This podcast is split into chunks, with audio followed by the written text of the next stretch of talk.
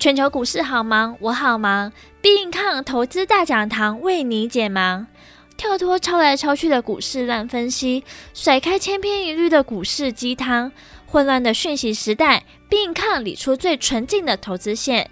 全球股市最好的时间点，必应抗就是要你耳聪目明。必应抗首发推出，准先生，股市以我为准。还等什么？现在赶紧到我们 IG 粉专以及 PressPlay 来了解详细内容哦！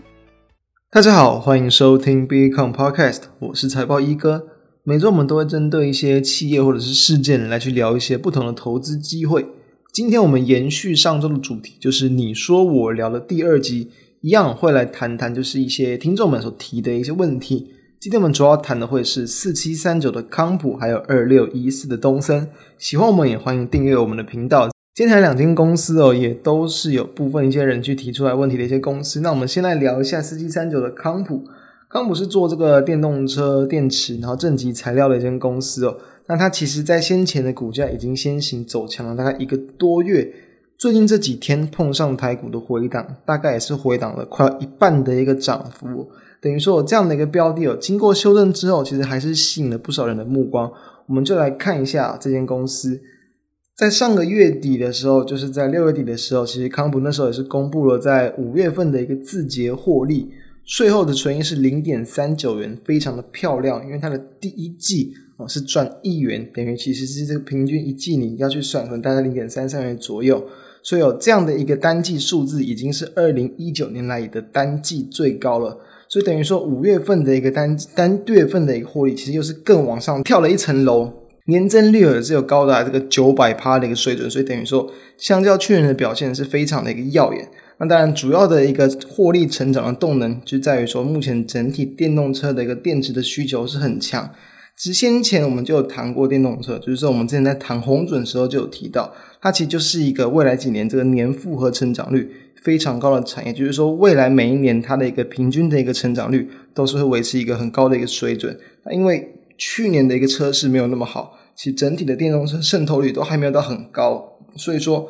今年来讲啊，这个电子正正正极材料的需求是变得更强劲，也推动了它的营运成长。这边先知道，其实哦，对于一个这个电动车而言，其实蛮大部分的一个成本，其实都会是在他们的一个锂电池的部分，大概会占到四到五成，而正极材料其实又占了这个锂电池之中，也是大约有四到五成左右的一个成本，所以这算是里面占比非常高的一块比重。那因为最近的其实这个一个原物料的一些上扬，再加上说电动车的需求持续的增加，也是推动到这些正极材料厂的一个获利的一个主要的原因。新闻就是有提到，就是因应到电动车的发展趋势。那今年其实像是这个镍啊跟钴相关的材料，其实它都是会去持续的提高它的一个产能。在这个镍方面，其实大概提升的产能大约是这个四十趴左右，钴的话其实会提高大概接近到三倍，所以。今年目前来讲，在今年底之前，这些产能的稼动率都还是维持在高档的水准。他们经营层也有表示哦，其实哦，在今年的这个就是大概可能在第三季末，大概十月之后，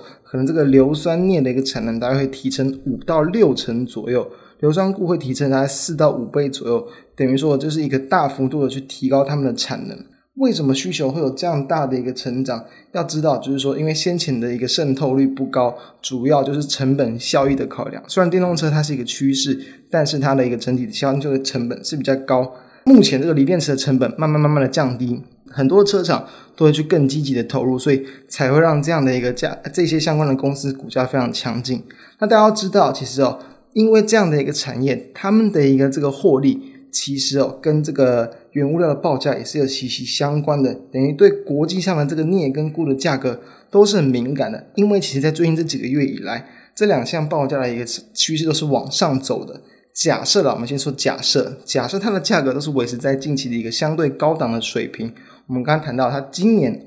第一季是赚大概一块钱左右，那因为其实在五月份的获利已经是明显的跳高了，所以全年要去赚到这个可能五块六块，应该也没有太难的一个部分。所以其实你对应到它的股价，假设以五块六块去算，它那个目前的本益比其实大概是抓在二十倍左右。但是哦，其实到这个二十倍对他们来讲，其实都已经算不是那么便宜的数字了。在更近期，其实它的本益比已经拉到三十倍，甚至有四十倍以上的水准。所以说，其实并没有到非常的便宜，虽然说产业是一个长期正向的趋势，没有错，但股价波动震荡都是很正常的。而且哦，其实说如果未来当然跟价格波动，也会对于他们的一个市场，对他们的获利预期都会有大幅度的调整。所以我们会是建议啊，这种尤其这样像这两家公司，其实在过往，因为大家知道，其实过去几年其实电动车的发展还没有那么的蓬勃。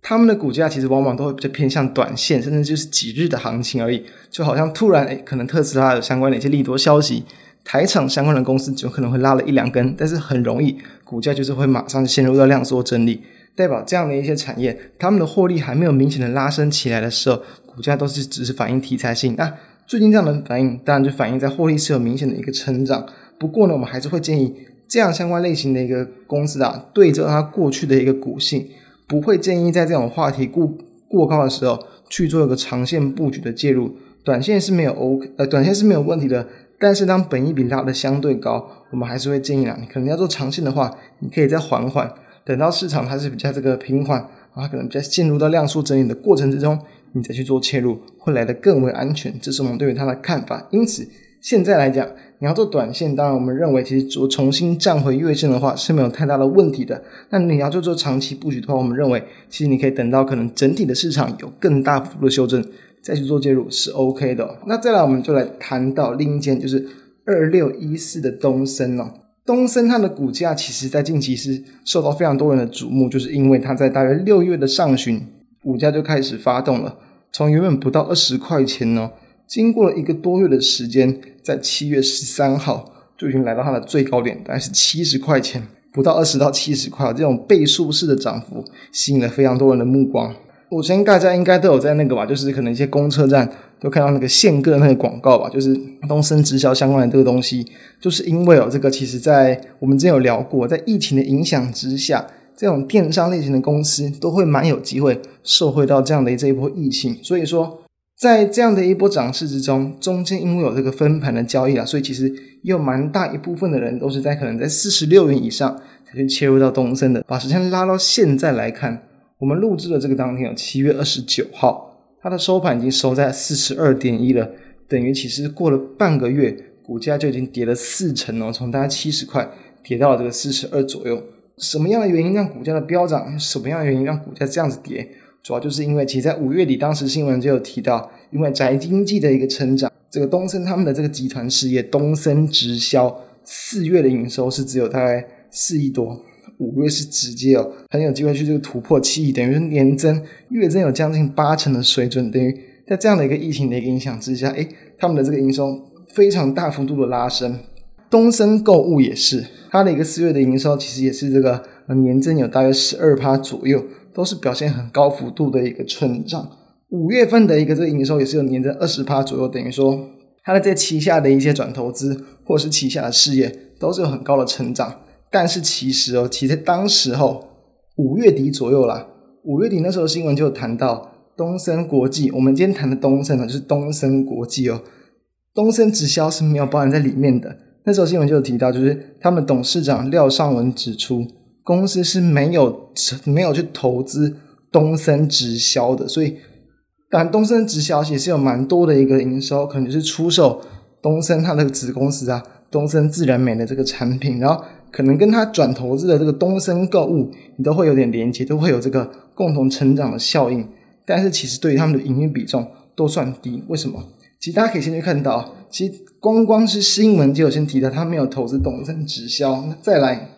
其从。他们转投资也可以看到，他们的转投资里面可能包含像是东森资产，然后这个东凯租赁啊、东森投资、东森海洋温泉、东森国际租赁、东森得易购等等，这一些是在东森的转投资里面可以看到的。当然，里面这个东森得易购就是东森购物，但其实这个得易购它占它的一个持股比例，就是它投资的持股比例也只有不到七趴，很低。投资的一个成本相对于其他的一些转投资来来都是很低，所以。即便东森购物它的一个营运成长再高，都很难会直接去贡献到它的一个营收。那再来这样的一个转投资的名单里面，就完全没有这个东森直销，所以其实它这样的一个营运成长，几乎是完全不会去贡献到了。等于说东森直销啊，对于它的一个获利贡献可以说是几乎没有的。那从它的一个营收可以看到，其实这个东森国际啊，它在最近这几个月的营收其实都是很小幅度的月成长，六月份甚至还是一个月减，就是说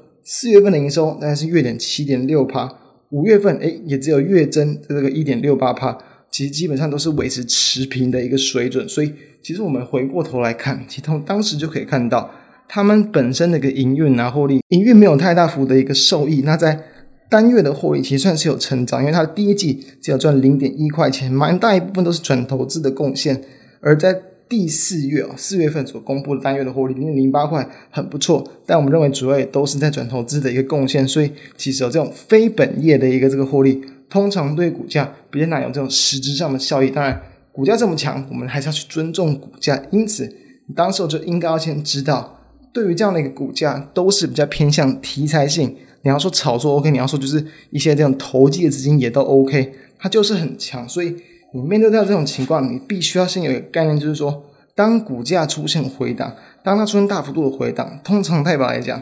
这样的一个利多题材就已经很难再持续激励到股价了，因为这是一件对它的一个营运没有实质贡献的事情。所以，其实从大约在七月中旬以来，七月中旬以来的一个下跌啊，虽然说一度的跌到七月中下旬是有一度的往上反弹，但是后面的股价也都能有后继无力，所以其实可以看到，在股价已经先行明显的转弱之后。我们就会建议啦，不要再去持续关注这样股票了，因为我们都知道，这些真正有受惠到这波疫情的公司，对于我们这件二六一四这件东升，它的贡献不大。有另一个更简单的方法可以去看，就是用技术面嘛。我们其实应该有谈过类似的观念，就是说，你可能单纯用这种移动平均线的角度去看，像是东升，它其实从这个六月上旬一路往上飙涨，在这个七月十五号。真正跌破了五日均线之前，其实都没有任何一天的收盘价是跌破的。所以，你用第一个第一个方向就是说收盘跌破五日均线，